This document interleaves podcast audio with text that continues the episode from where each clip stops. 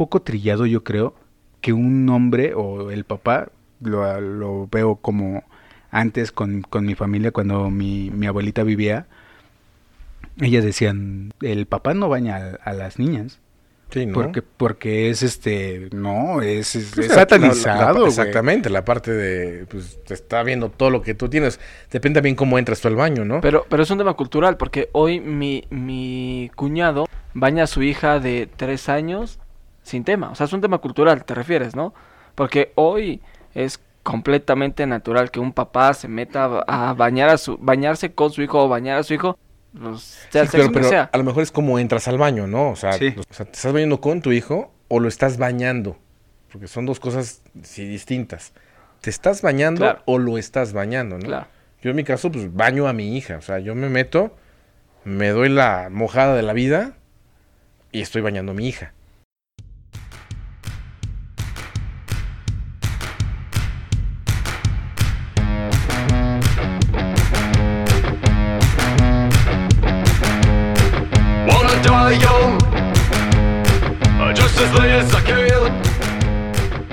Todos, sean bienvenidos a Papá 3.0, un espacio de conversaciones, anécdotas e historias para esta nueva generación de padres.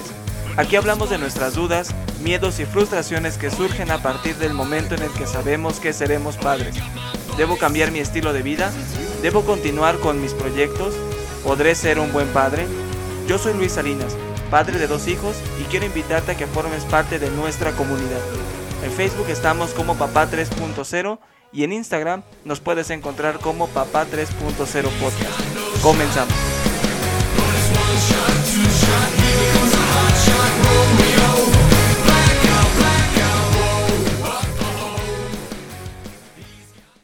Bienvenidos a Papá 3.0 en una nueva semana. Muchas gracias por los comentarios, muchas gracias por, por seguirnos en nuestras redes sociales. Recuerden que pueden encontrarnos en Facebook e Instagram como Papá 3.0 Podcast.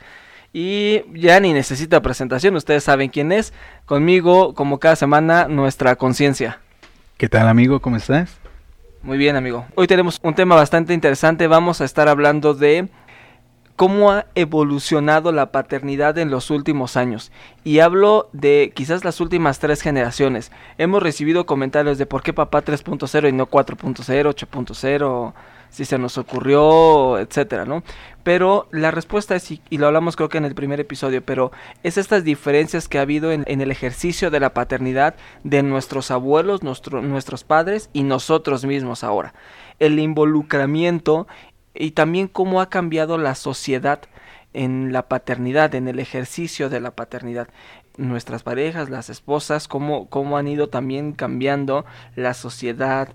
Ha habido una evolución constante y pues la idea es hablar un poquito de esto. Pero pues no estamos solos, tenemos un invitado. Exactamente. Digo, aprovechando de que estaba aquí nuestro amigo Irra, dando la vuelta. Amigo, Exactamente, ¿cómo están? ¿qué tal? ¿Cómo te fue tu semana? Bien, la verdad que bien. La semana bien. Tuvo, tuvo algo interesante. No me puedo quejar ahí. Tuvo, tuvo padre. ¿Ya traes los regalos de Navidad? Ya casi, ya casi. Estamos en eso. Muy bien. Isra, pues queremos hablar un poquito de la, las diferencias del ejercicio de la paternidad. No sé cómo lo hayas vivido tú.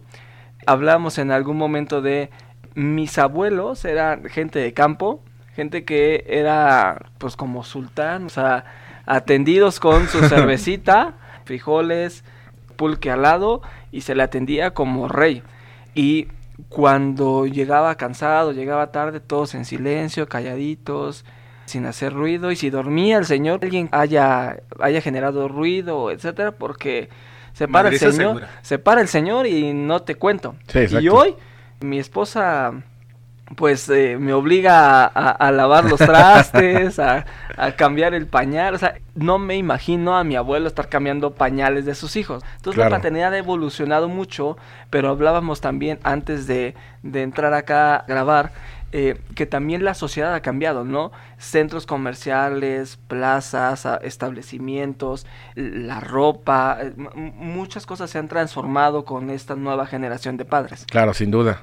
No, ha cambiado. Yo creo que, por ejemplo, mi familia, mi- de parte de mis papás, eh, mi papá más bien, viene de familia igual humilde, sea, no era con lujos prácticamente. Sí, gente de campo. Mi papá hacía incluso hasta sillas de mimbre, o sea, carpintería. Ciertos oficios que hoy creo que ya ni se enseñan o ya son muy pocos los lugares donde los enseñan los oficios como tal. ¿De qué zona de la República eh, Eh, eran tus, tus abuelos? Mis abuelos son de, de Tulancingo, de Tulancingo Hidalgo. Hidalgo. ¿no? Entonces todavía había casas eh, grandes en Tulancingo Hidalgo, en la, había panadería, como, o sea, de hornos, de, de de- de- horno. de- de piedra, de, de como de lodo, de adobe. Adobe. Sí, pues mi papá nos contaba que todavía jugaba con los hijos del, de lo que era el dueño del, de la parte del, del dueño de la sidra, de Poma Rosa. Luego la van a ver en los siguientes meses, para, en el siguiente mes más bien, para Nos- tomarse. Nos escucha gente de España, Ok. Brasil, Argentina. Argentina y de gente de Latinoamérica y de Estados Unidos nos escucha mucho. Entonces, para ir contextualizando, Poma Rosa Sí. es, es la sidra, es, es un licor de manzana. Exactamente, es una sidra, bueno, que fabrican allá en, en, en Tulancingo, lo que lo pueden ver en la etiqueta, ya lo distribuye Casa Cuervo, si no mal recuerdo, porque lo veo yo en la etiqueta, me encanta ver etiquetas de algunos de los productos. Y a mí la sidra que particularmente también me gusta mucho, independientemente de que mi papá jugaba ahí con parte de la familia y jugaban ahí en, en, la fábrica, ¿no? De esta, de esta sidra. Nos contaban mucho las, anécdotas, ¿no? Que, que vivió en, en aquel entonces, ¿no?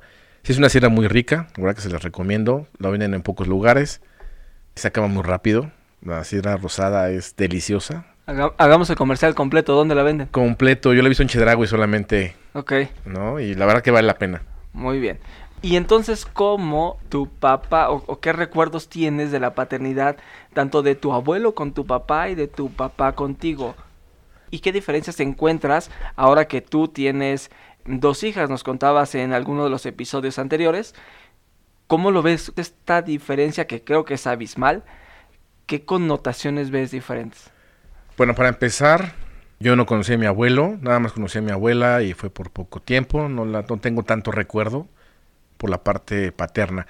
Por la parte materna, sí recuerdo mucho a mi abuelo, me llevaba incluso al kinder, recuerdo que pasábamos, íbamos hacia la escuela prácticamente, y había un lugar, una casa donde tienen un changuito y pasamos a ver al changuito antes de entrar a la escuela. Eran como, no sé, 10 minutos antes de entrar. Era tu foto, amigo. Eh, Yo también luego No, no, creo. era un me decía, changuito "Mira, real, ¿no? Así te quieres No, ver. el- el- Ah. no. El, el Wherever Tomorrow no conduce este, este podcast, ¿eh? Saludos al Wherever. Entonces, pasábamos prácticamente, ¿no? Y eso lo recuerdo totalmente, ¿no? El lugar todavía, la casa donde íbamos a verlo y, y pasábamos, ¿no? Con mi abuelita siempre, también me acuerdo mucho porque procuraba mucho a mi abuelo, lo procuraba mucho, lo cuidaba mucho. Y hacía un rico... ¿Qué es procurar? Así procurar lo atenderlo como, pero, pero... Lo que pasa es que mi, mi abuelito trabajaba, tenía dos turnos. Tenía dos turnos tanto en la mañana en la tarde. O sea, mi abuelito pues, trabajaba pues, todo el día, ¿no? Para poderle dar a sus hijos ¿Cuántos hijos tenía? tres nada más. Solamente uno de ellos. Porque pocos. para esa generación, mis abuelos, por ejemplo, ya todos ustedes saben, yo tengo tres abuelos. A diferencia de todos ustedes, bueno, seis. A diferencia de todos ustedes que tienen cuatro, yo tengo seis. Mis abuelos maternos son ocho. Mis abuelos paternos biológicos, creo que son como doce. Y mis abuelos paternos, por el apellido, son como 10 o 12 también. ¿Tu conciencia? ¿Cuántos, ¿Cuántos hijos tenían tus abuelos? En promedio era pequeña mi familia porque me parece que eran nueve hermanos por parte de mi abuelita. De parte de mi papá no conocía la familia, pero mi papá sí era un gañán, ¿no? Sí era muy ojo alegre, entonces tenía hermanos que tenga, que conozco, son como ocho. Y de familia que no conozca, yo creo que son como, sí, ya en un camión, ¿no? Para ir a una excursión, sí, sí, lo Sin siento. problema. Entonces tu familia era pequeña. Sí, en el caso de, mi- de mis abuelos maternos eran tres nada más. O sea, mi mamá, una tía que ya paz descanse y, y un tío, nada más. Eran tres. Y en el caso de mi papá, sí, eran once hermanos. Era una familia más grande. Ahí, ahí sí, prácticamente mucho más grande. Eh, Veías vamos- al changuito. veía al changuito con las partes de mi, de mi abuelita, pues hace un rico jugo de manzana en la licuadora, me acuerdo. O sea, es lo que yo más disfrutaba con, mi abuelita. Y sí pasé mucho tiempo con, mis abuelos. Hasta recuerdo casi casi como la secundaria más o menos, ¿no? Ya cuando estuve más de cerca con, con mis abuelos, prácticamente después ya vinieron las, las enfermedades prácticamente.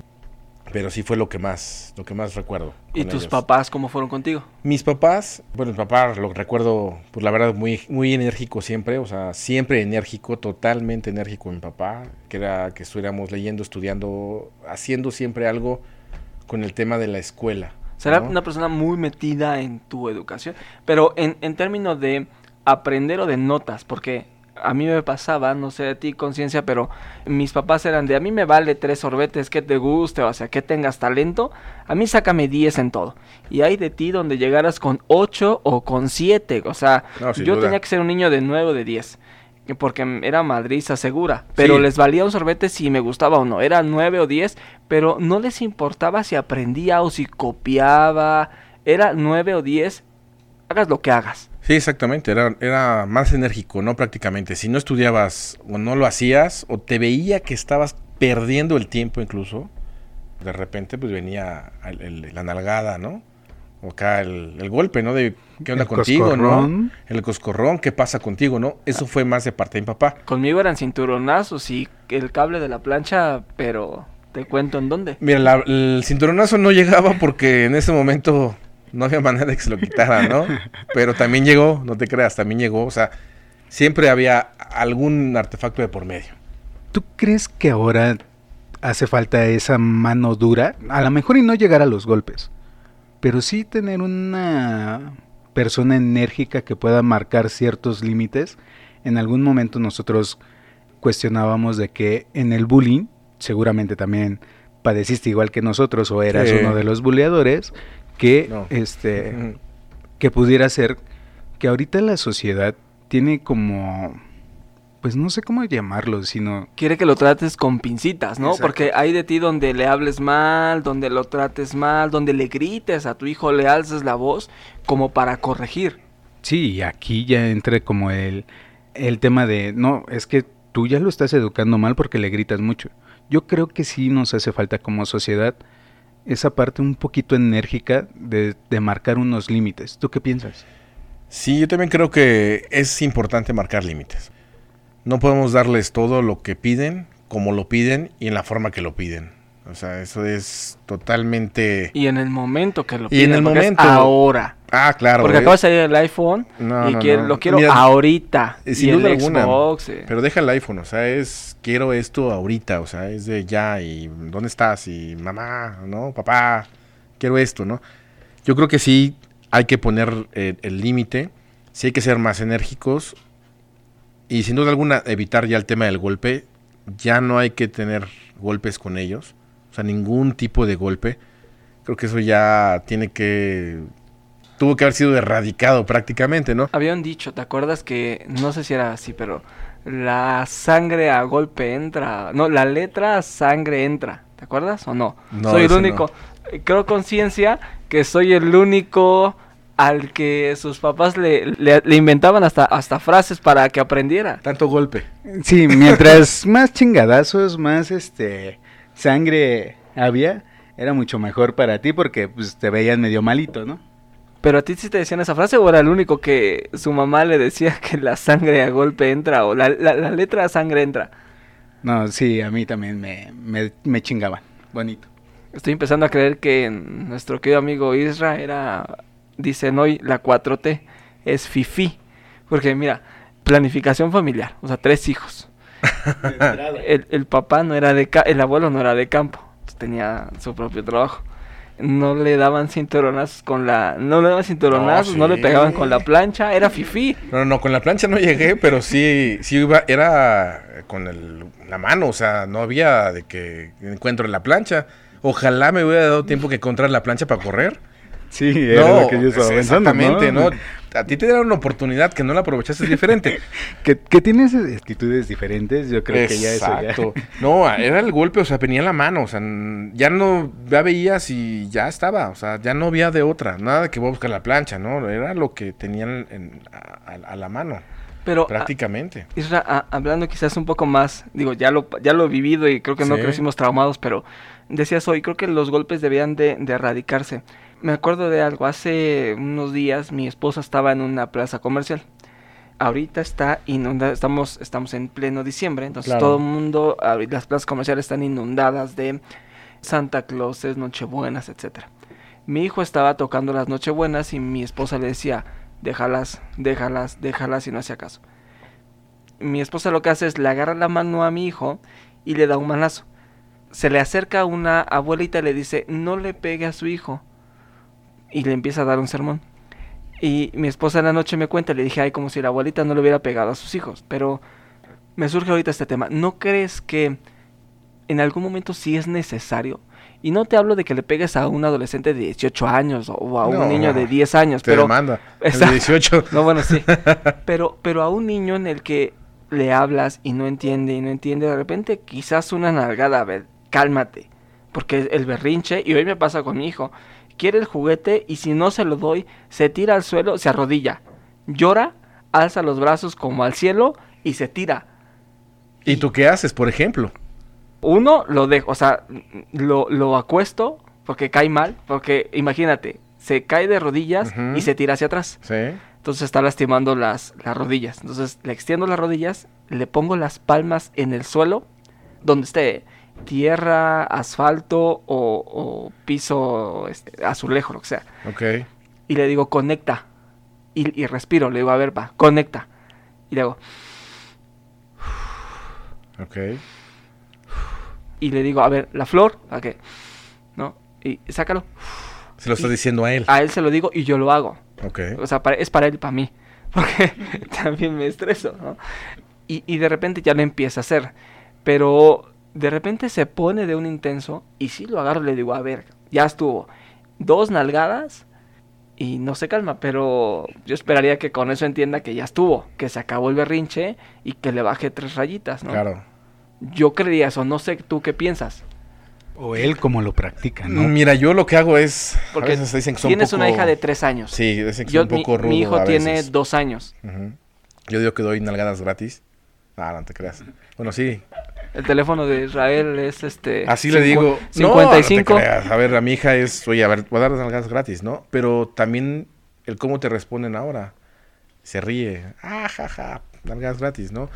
Como si te retara, ¿no? Exactamente. Yo le hablo y le digo, Mateo, ven. Y el cabrón se echa a correr y se va y se ríe. Sí, exacto. O sea, hay un tema, es- lo acabas de decir totalmente, estoy de acuerdo contigo, como si te retaran al- a, las cosas, ¿no?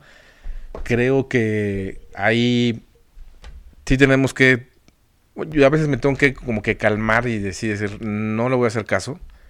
Ahorita que decías, bueno, se, se cae se, en el suelo y se lastima y no sé qué. Total, mira, al principio se puede quedar en el suelo y quieres hacer ahí tu, tu show, pues adelante, ¿no? Cuando termine me avisas. Yo sí, cuando termine me avisas. A veces, mi esposa me lo dice, que eres un poco rudo para las cosas, ¿no? Para cómo lo dices, cómo lo haces. A mí me cuesta trabajo, porque pues, a mí sí me enseñaban, como lo platicamos hace rato, ¿no? Pues sacas el cinturón y con permiso, ahí va, Exactamente. O sea, me levantaban, me daban una nalgada y. Claro, o sea, ¿cuándo hacías tú un show en pleno eh, supermercado que te tiraras al suelo, patalearas? Yo creo que la segunda pataleada que dabas tú en el, en el supermercado, ya estabas en tu casa con los dedos marcados en la nalga derecha. No, Esa es la realidad. Y ¿no? que nosotros nos tocó como también todavía las miraditas, ¿no? Te lucías en, en casa ajena o con las tías, la abuelita, te echaba tu mamá la, Ah, la- la claro. mirada. Espérate a que llegues a la casa. Sí, Sí, no, no, no, no. no, eso- te la vas a acabar. Sí, ¿no? y eso era porque estabas en la familia, ¿no? Ujú. Pero ahí donde se volteaba la familia y, a ver, ¿te acuerdas? Ajá. O, o ya eran de que te sentaban en- en- a la hora de la comida y, y ya pellizco, güey, o cualquier cosa para que entendieras de que ya le bajara. Sí, sin duda. Y hoy te le quedas viendo a tu hijo y te dice, ¿qué? ¿Qué? No sé, ¿por, por qué más esos ojos? ¿Qué? Y lo repites ah, 10 veces eh, también las cosas. Pero entonces es, es lo que te decía. Y hoy no crecimos con miedo, pero sí había una disciplina, no sé si miedo, pero había una disciplina muy clara en qué tenías que hacer y qué no y dónde. ¿No? Lo que decía la conciencia, hay de ti donde te eche la miradita porque creas que ya valió. Pero hoy ha cambiado abismalmente. Tú eres papá de una niña de tres años, ¿qué haces? Sí, se ha cambiado totalmente, pero también yo creo que traen otro- chip dif- diferente al de nosotros. Por ejemplo, yo sí dejo que haga las cosas, o sea, que haga las cosas hasta un cierto momento, o sea, hasta cierto tiempo, ¿no? Y de ahí, a ver, me entiende las cosas y ya le voy diciendo, a ver, ve lo que estás haciendo, o sea, identifica prácticamente lo que estás haciendo. Es donde trato de que ella se dé cuenta de lo, de lo mal, ¿no? Porque no es de que, ah, te lo estoy diciendo por tu bien. No es tanto por tu bien, es lo que estás haciendo prácticamente, ¿no? O sea, fíjate en el entorno, lo que está sucediendo, qué estás afectando. Trato de que sea de esa forma, ¿no? A veces, como todo, empiezan con el show y los niños son muy inteligentes. Ellos te manipulan a ti, ¿no? Entonces empieza el llanto. Papá, papá, ¿no? Entonces empieza así el llanto. ¿Qué haces prácticamente, no? Y aparte estás en la calle. Imagínate, si ahorita nos contaba Luis del manazo, ¿no? La gente en la calle con un papá. No Sí. quiero ver al rato ya granaderos y... pues te llevan. Ahorita ya, no, ya no puede hacer nada de eso, o sea... Y tu hija está haciendo el show de su vida. ¿Qué haces en ese momento? O sea, pues si le metes a lo mejor unas dos, tres nalgadas, ¿no? Ni modo. Es muy complicado hacerlo, totalmente de acuerdo. No sé mi papá cómo lo hacía, porque él llegaba y, a ver, con permiso. Como decía Luis, ahí voy por la plancha. Decía, decía Rulo, ¿no? Eh, Conciencia, era otro México. Porque era, quizás muchas personas lo hacían. Y hoy le pegas a un, le das una nalgada y cualquier persona se te acerca, como pasó con mi esposa, que una abuelita le llegó a decir no le pegue a su hijo y le la sermoneó. Cuando, de verdad te lo digo, no creo que esa abuelita no le haya dado al No, menos un claro. manazo a sus hijos. Pero fíjate que es algo muy chistoso lo que yo he visto. No sé en qué, por qué cambie esa, esa situación, por qué sea así. Los abuelos, o los, bueno, que eran papás, que ahora se convierten en abuelos, Ni me digas. son toda dulzura. Exacto. y- Totalmente toda dulzura. Mi yo, hija, veo, yo veo a mi mamá con O a- sea- a, mi mamá con mi hijo, lo consiente, ah, tú déjalo que tire. Exactamente. Por lo menos ya me hubieras dado un chingadazo a no, mí. claro, ya, ya la plancha la marcada, los hoyitos de la plancha, ¿no? El vapor. Sí, güey, o sea, era impensable de que tú como hijo pudieras ver a tu mamá rezongándole, pero el nieto sí puede hacerle lo que sea a la abuela o al abuelo. Y, ah, sí, mira. Sí, totalmente de acuerdo. Sí, hoy los abuelos son muy permisivos, creo, ¿no? Totalmente. Pero bueno, ahora, ¿cómo ves el tema, mm, el tema social, por ejemplo? Hablábamos hace un rato antes de, de- de entrar a grabar los baños públicos, por ejemplo, que hoy conciencia existen en algunas plazas comerciales, baños familiares donde el papá puede, bueno, el papá, mamá puede entrar a cambiarle el pañal y de entrada el tema de que socialmente el que un papá pues le cambie el pañal a su hijo, porque antes te lo firmo, o sea, seguramente el abuelo ni de broma le cambió el pañal al hijo.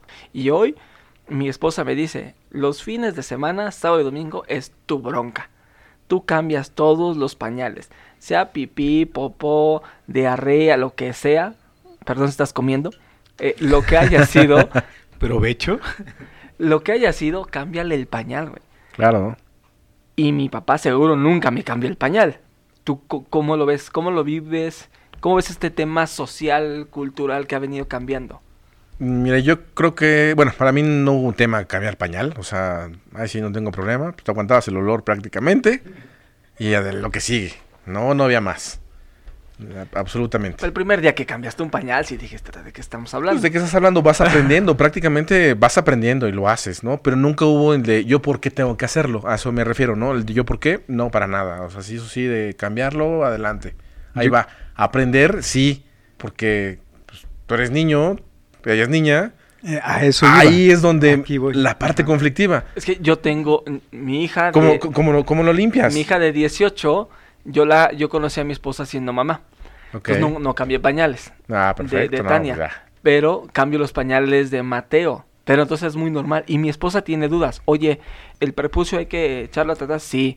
Oye, ¿aquí hay que limpiar? Sí. Oye, ¿esto es normal? Sí. Porque pues uno sabe. Claro, Pero lo que acabas de exactamente. decir es interesante. Cuando eres papá de una niña, puta, sí no entiendes ¿Cómo muchas cosas. Al principio, ¿cómo limpias? Yo le decía a mi mamá, ¿no? Eh, sobre todo con, con mi hija grande. Cuando me la llevaba, ¿por dónde va mamá? ¿No? A ver, ven, ayúdame, para atrás, para adelante. O sea, no lo sé. Sí. O sea, la verdad es que no lo sé. Sí, dame, por lo menos, ayúdame a cambiar, dame un curso rápido, ¿no? Acá yo a cambiar tres pañales para yo aprender y saber si en algún momento no estás, yo hacerlo, ¿no? Que la verdad es que siempre yo también me voy a pegar con mi mamá. Mamá, pues vámonos a salir juntos. Pues con el fin de que me ayude a, a poder cambiarla, ¿no?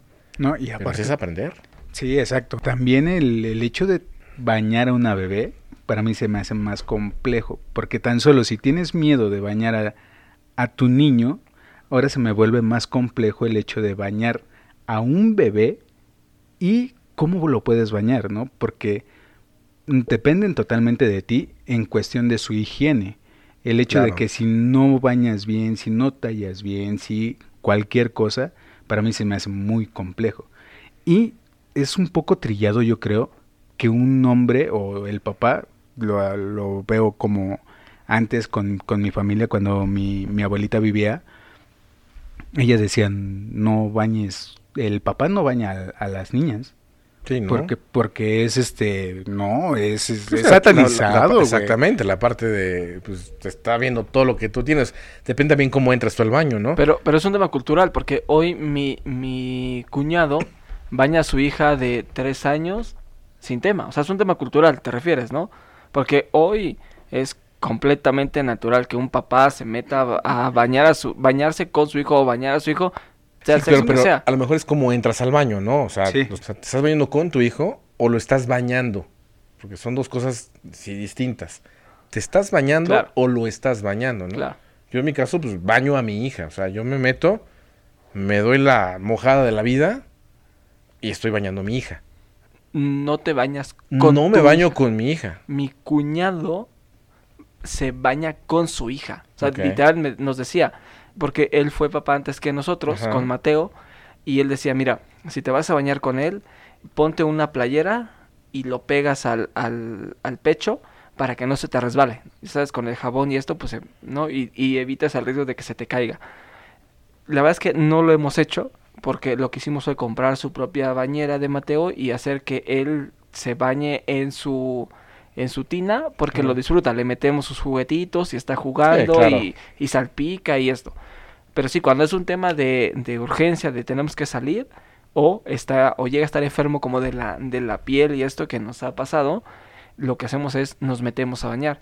Y, y en nuestro caso, da lo mismo, se puede, mi hijo tiene un año, 10 meses, da lo mismo si se mete a bañar con mi esposa o me meto yo. ¿eh? Nos hemos incluso hasta turnado y decimos, ¿te metes tú o me meto yo? Y mi esposa me dice, no, ya te toca a ti porque yo me he bañado con él los últimos tres días y no me he bañado bien.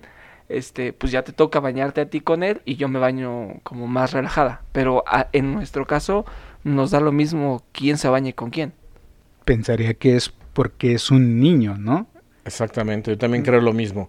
Yo con mi hija es, la- me meto a bañarla, literal, a bañarla. Entonces sí es pues, su cabello, ¿no? Su cuerpo y todo. Sí. Pero es a bañarla. Y yo ando en, en shorts o a veces me pongo el traje de baño, ¿no? Sí, pero O sea, porque ahora- sabes que va a haber una salpicadera, pero exactamente. no me meto a bañarme con ella. Eso sí, nunca lo he hecho ni con ninguna de mis hijas. Pues mi cuñado sí lo hace. Este, él, él sí se mete a bañar con su hija, pero pues ya será de cada persona No, que nos exactamente. escuche, ¿no? De Sí, digo, yo cómo lo ha- Por supuesto que hay una edad límite, yo creería, también. en donde ya dices, ya estuvo. O sea, ya, ya no me puedo seguir bañando. ¿no? Igual mi hijo llegará al punto en el que no se bañe con su mamá y se bañe conmigo. Que fíjate, ahora que lo estoy pensando, no sé si es un tema de prejuicios. No lo sé, ¿eh? porque lo iba diciendo y pensaba en mí como estos prejuicios que tengo de es que no me tiene que ver a mí. no. Yo creo que el tema de prejuicio más bien es despiertas curiosidades. ¿No? Sí. Vas despertando curiosidad. Te van a preguntar todo prácticamente. Pero es normal, técnicamente. Sí, es, ¿no? es normal técnicamente. También tú cómo vas a responder y qué le vas a responder. Hay que ver cómo vienen preguntando, ¿no? La verdad es que a mí nunca tampoco de chiquito yo no me acuerdo no tengo esa memoria prácticamente de si me bañaban o me metían o nos metíamos a bañar juntos, No, ¿no? ni quisiera saber, es así de, oye, yo me acuerdo que mi mamá... no, Sí, ¿no? Pero yo creo que sí es como también, digo, las personas que no, no, no recuerdan o no han escuchado e- episodios anteriores, Luis es una persona bastante prejuiciosa en ciertas cosas, yo diría conservador. eh, sí, más conservador en ciertas cosas que sí yo creo que le impedirían en cierto momento si Mateo fuera niña, no creo que se diría, ay, sí, me voy a meter a bañar. Para idea, y a la gente que nos está escuchando y no ha escuchado episodios anteriores. Mi hija tiene 18 años. Yo no puedo, no hay forma de que ponga Game of Thrones estando mi hija. En casa solo tenemos una televisión. Ok. Y es a propósito. Yo le decía a mi esposa cuando, cuando empezamos a vivir juntos, no va a haber más televisiones en casa porque si así la convivencia con, con el internet en casa y los smartphones, cada quien se empieza a aislar y podemos estar en la misma sala, pero cada quien con su celular y cada quien en su rollo. Yo le decía, si tenemos televisiones, cada quien en su habitación, más la sala y etcétera, cada quien se va a aislar y se va a encerrar en su, en su habitación y ahí se va a quedar. Y hoy lo veo con mi hermana. Mi hermana tiene 25, 26 años. ¿Sí la ubicas? ¿Sí la conoces? Tiene 27. ¿Por qué sabes? Pues es, es tu hermana, güey. O sea, O sea- quiero, quiero dejar claro en este, en este podcast, Papá 3.0. La conciencia sabe la, la edad de mi hermana y yo no lo sé. Algo tengo que investigar a partir de este momento. Exactamente. Pregúntale quién le llevó las flores. Yo creo que sí. Es que soy la conciencia, güey. Vivo y habito en todas las personas, ¿no? Debería de. Digamos que lo bajó bien. Bueno, mi hermana se aísla en su habitación y ahí se queda. Y hay momentos en el que yo voy a ver a mi mamá con mi hijo para que conviva, lo que, lo que nos decías en algunos otros episodios, ¿no? Que, que la abuela conviva con el nieto. Y mi hermana está en su rollo, ¿eh? Y estamos comiendo y está en su habitación, viendo su televisión. Yo le decía a mi esposa, yo no quiero eso para nuestra familia. Aquí solo hay una sola televisión. Y aún así existe esta, mm, esta separación. Por eso yo decía, no sé a dónde voy con esto, ya no me acuerdo de qué iba el tema, porque empezamos a hablar ¿De lo televisión. prejuicioso? ¿Era, no? ¿Conciencia? Del hecho de que tienes muchas cosas conservadoras. Exactamente, lo conservador de Luis. Ya me acordé. Entonces, en casa hay una sola televisión. Ya les conté por qué. Eh, y yo no puedo poner una serie como Game of Thrones, que tiene, dicen, porque no la he visto, amplio contenido sexual, y mi hija tiene 18 años, yo no puedo poner esa serie.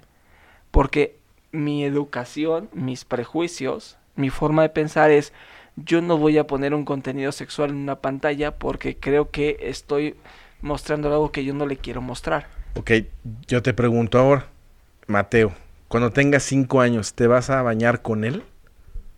Sí, ¿O claro. su mamá, la mamá, te va a bañar con él? Yo creería que no. Ajá. Que, que a partir de los cinco, o sea, a partir de que va al kinder, yo me tengo que bañar con él. Y, y ya empieza como esa... mm, ¿Restricción? Yo creo que, ¿Por yo creía que sí, sí, sí, sí.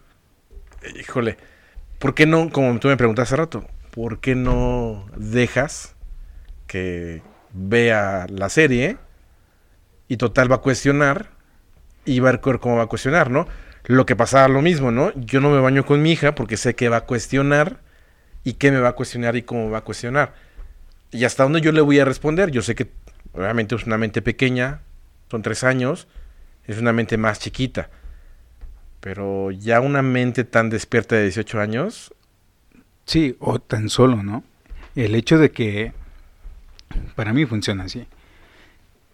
Tú decías ahorita y, y coincido totalmente contigo. Las personas en sí, por, yo creo que por naturaleza somos curiosas y queremos saber o queremos entender un poco qué es lo que estamos viendo, qué es lo que está pasando, ¿no? Ya que nos inventen cosas o que, oye mamá, ¿cómo nací? Y te inventen una Sí, historia. que llega el frijolito o llegó la cigüeña y te trajo y mira, te dejó aquí en la esquina, ¿no? Con la torta bajo el brazo y se la llevó la delincuencia en la torta, ¿no? Ojo, fíjate que es, decías algo y me parece interesante acotar. Mi hija se ha visto Game of Thrones, Ok. Pero no contigo. pero no conmigo. Y para mí eso es, yo eh, no quiero decir que no sé que mi hija ve contenido con amplio o poco contenido sexual. Yo sé que sí, pero no lo va a ver conmigo. Es como, y quizás estoy mal, y todos los que nos escuchan ya saben cómo soy, pero es como el alcohol. Habrá alcohol en la casa, pero y mi hija podrá mañana tener 18 años, pero no por eso va a abrir el refrigerador y sacar una cerveza, destaparla y tomarse la frente de mí porque tiene 18 años. De ninguna manera. Mira, tú no llego a ese tema de tener una hija a esa edad. Pero sé que voy para allá. lugar, porque, que- o sea, no, sin duda. O sea, no, no vas a llegar, tu hija no va a llegar a abrir el refri y destapar una cerveza si tengo 18. Y tú No, tomas. totalmente. Y aquí están. Y, a- y alguien, la conciencia decía, o, o Rulo, no me acuerdo quién decía.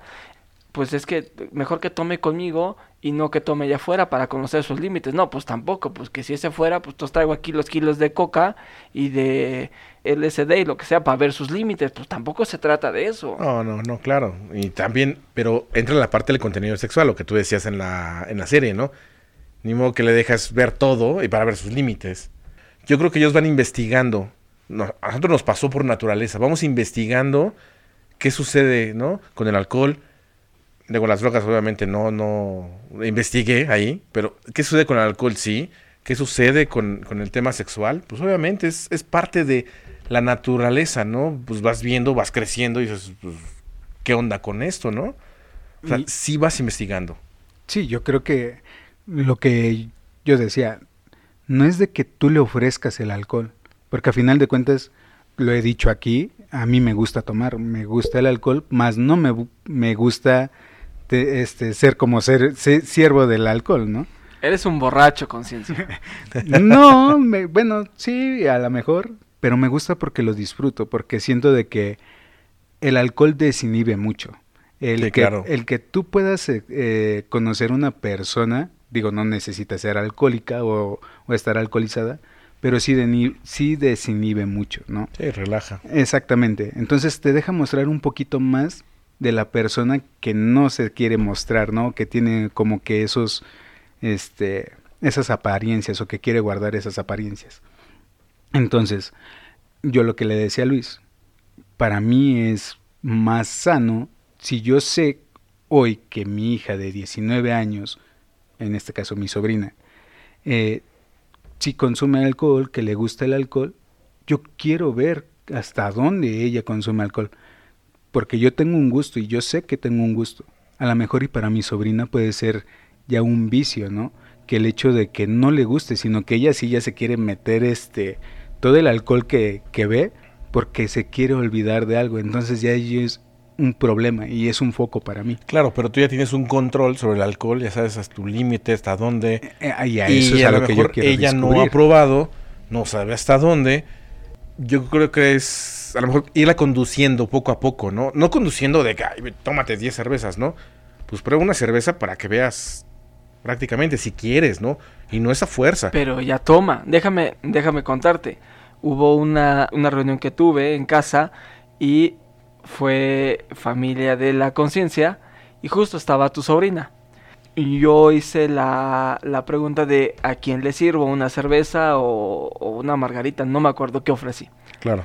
Y la niña, la niña alza la mano y dice a mí, y yo me escandalizo y volteo a ver a mi esposa y le dije, güey, ¿esa niña quiere alcohol? Me dijo, no, no le sirvas. Dije, no, no le voy a servir. Y busqué a la conciencia y le dije, güey, yo no le voy a servir alcohol. Llegó la conciencia, le sirvió. Y la, yo le dije, sí, conciencia, si tú le quieres servir, sírvele, pero yo no le voy a servir. Sí, eh, tomando ese tema, ¿no? Lo que para mí siempre ha sido el ver qué límites tiene la, la persona o qué límites tengo yo.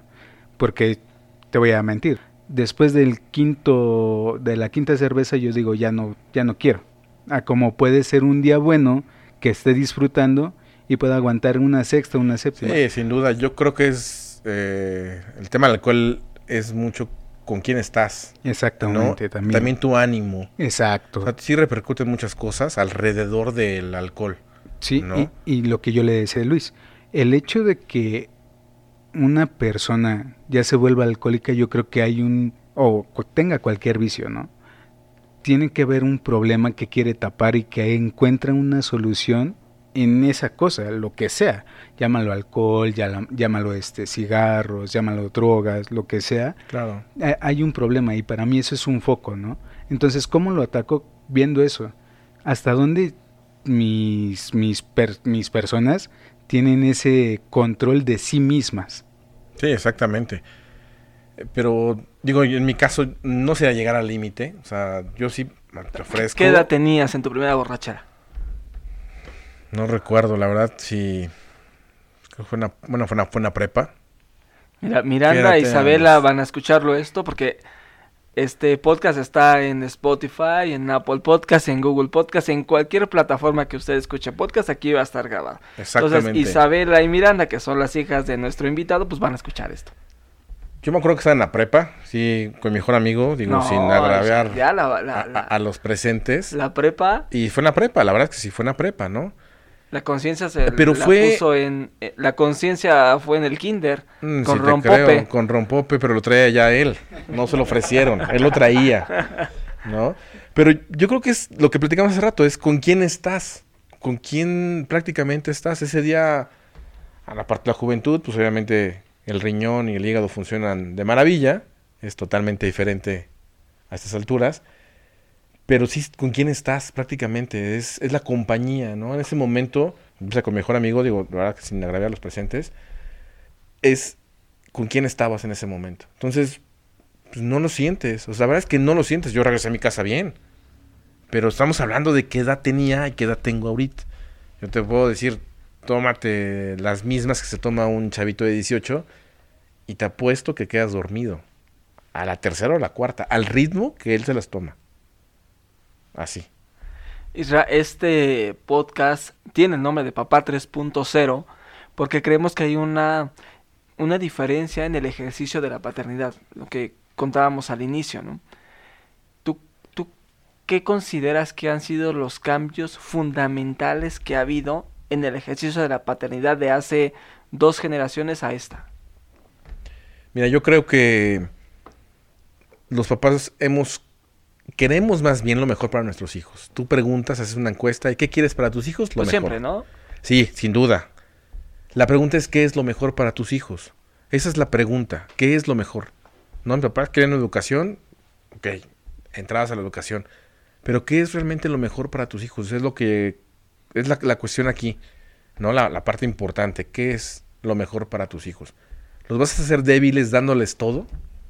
Porque es realmente lo que está sucediendo. Tú lo puedes ver y es que quieres que te compro saliendo de la escuela, en el supermercado, en la plaza comercial el fin de semana. Y lo vives, o sea, vete a recorrer una plaza, como lo decías hace rato, en, que estamos ya en diciembre, y ve cómo funciona. Sí ha cambiado sin duda alguna. Ya no hay golpes como antes, o sea, yo creo que se disminuyó totalmente. Ha de haber 90% en disminución, sí debe haber alguno que otro golpe por ahí. Pero sí creo que hay mucho más libertad para los niños de, pues haz, ¿no? Y ahí crea y a ver qué onda y todo el rollo. No, no hay como el límite. Yo a veces veo que no hay límite. O sea, a veces sí creo que no hay límite. O sea, el niño está corriendo, saltando, brincando, le está pegando a la puerta, le está pateando, le está pisando algo. ¿Qué pasa con el límite? O sea, ¿por qué no le pongo el límite? ¿No? Y no puedes tú entrar porque no es tu hijo. No puedes decir nada, al contrario, o sea, ni te acerques a decirle al papá, oye, ¿ya viste a tu hijo que está pateando el sillón o la pared o pintó la pared o pintó el sillón? Hay papás que sí son así. Entonces se acercan y dicen, ah, oye, está pasando esto, ¿no? Pero creo que son pocos. Sí, yo creo que como la forma más sana en cierto momento es decir, ah, tu hijo es muy inquieto, ¿no? Y, y ya para no entrar como que tanto en polémica. Exactamente, y ya sabes que la siguiente, ay, ¿te acuerdas que vino Ajá, acá sí. este Juan? Ya Es no un invites, desmadre. ¿eh? Yo también, yo le he aplicado. En casa Ya no hay varios niños vetados de mi casa. ¿Estás de acuerdo? Pero no lo decimos, o sea, no decimos, oye, tu hijo está pateando el sillón, ¿qué onda? Que, que al papá sí le digo, un, uno de los niños vetados en mi casa es hijo de un amigo y sí le dije, tu hijo está a, a mí, eh, en mi forma de, de pensar, está muy mal educado. No te voy a invitar con tus hijos. Y se encabronó y ya no sé, no, sí es mi amigo. Pero Es, es mi amigo, pero en Facebook. es decir, Facebook, ¿no? Qué bueno que te sigue Pero, todavía. pero creo que es importante decirlo si, si realmente es tu amigo y en este círculo de confianza decirle aguas, yo creo, aguas con esto. Como amigo te lo digo, me harás caso, no, pues, pues no sé, pero yo te lo digo. Ah, claro, sin duda, pero yo creo que también, a lo mejor, o la mayoría de tus amigos son similares o traen ciertas mm, cosas que a ti te gustan, ¿no? Entonces es raro que vayas a invitar tú a tus amigos y que de 10, 8, este, no sé, le estén pegando a la puerta y no pase absolutamente nada, o les digas. Claro. Yo creo que es al revés, ¿no? O sea, pocos son los que no, no dirían nada, ¿no? Pues sí, seguro que sí. Conciencia, Isra, se nos, se nos termina el tiempo. Pues muchísimas gracias por estar acá. Muchas Eh, gracias a ustedes. La verdad es que ha gracias. sido pues, casi una hora, gracias a ti que no, que llegaste al final de este, de este episodio. Muchas personas conciencia nos dicen, "Oh, pero es que no concluyen en nada. Pues es que este no es un consultorio médico, no, no, no tiene una, una conclusión. Sí, digo, ahorita yo creo que le voy a lanzar un poquito el, el balón a este Irra, pero para mí funciona así, ¿no? Siempre creo que nosotros tratamos de abarcar tantas cosas, tratar de, de que abrir, abrirnos a más temas y que esto les genere más dudas, precisamente, ¿no? Para que les genere una cierta intriga y ellos investiguen qué es lo que les funciona para ellos, porque lo que a mí me funciona no les funciona a toda la gente. y que tengan esta misma conversación con su propio círculo, con sus amigos, con su propia pareja, y, y que se empiecen a comunicar entre ellos, es que no han tocado este tema, y digan, oye, pues de veras, ¿qué hacemos con nuestros hijos, no? Porque lo veo muy mal educado, o veo que está haciendo demasiados berrinches, ¿qué hacemos? Aquí no se trata de concluir, esta no es una clase. ¿no? Sí, o que tiene un pinche Luis cualquiera ahí tirado en la banqueta, ¿no? Dormido por el alcohol. Exactamente, ¿no? Y que luego despierte la conciencia.